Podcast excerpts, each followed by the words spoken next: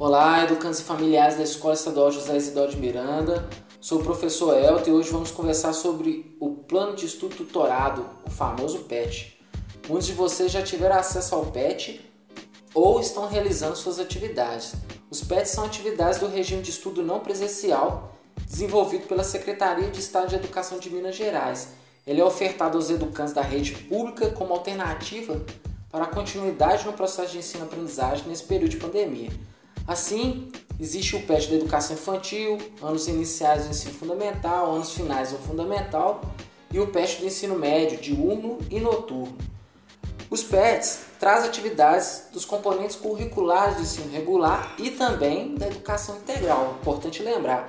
E cada atividade realizada pelo aluno contém uma carga horária que será avaliada para aprovação do educando. Onde podemos encontrar o PET? O PET estão sendo disponibilizados pelos professores da Escola José Isidoro de Miranda, a partir do e-mail, a partir dos grupos de WhatsApp e, caráter especial, também é possível solicitar à escola a impressão do PET. Também é possível acessar o PET no aplicativo Conexão Escola, que está disponível na App e também pode ser baixado pelo Play Store. Como entregar as atividades do PET realizadas pelos alunos? Uma boa pergunta aí, né? As atividades elas podem ser entregues por e-mail, grupos de WhatsApp ou na escola a partir de agendamento. Então, realizou a atividade, tirou uma foto, você já pode mandar no grupo para os professores.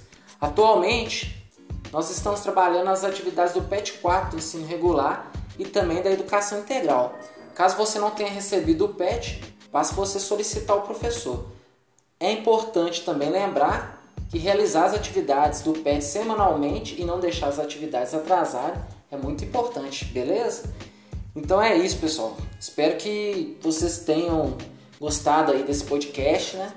E que ele tenha contribuído para o entendimento do que é o PET, como acessar, como entregar as atividades. Qualquer dúvida que, você que vocês tiverem, vocês podem fazer contato com a escola ou com o professor.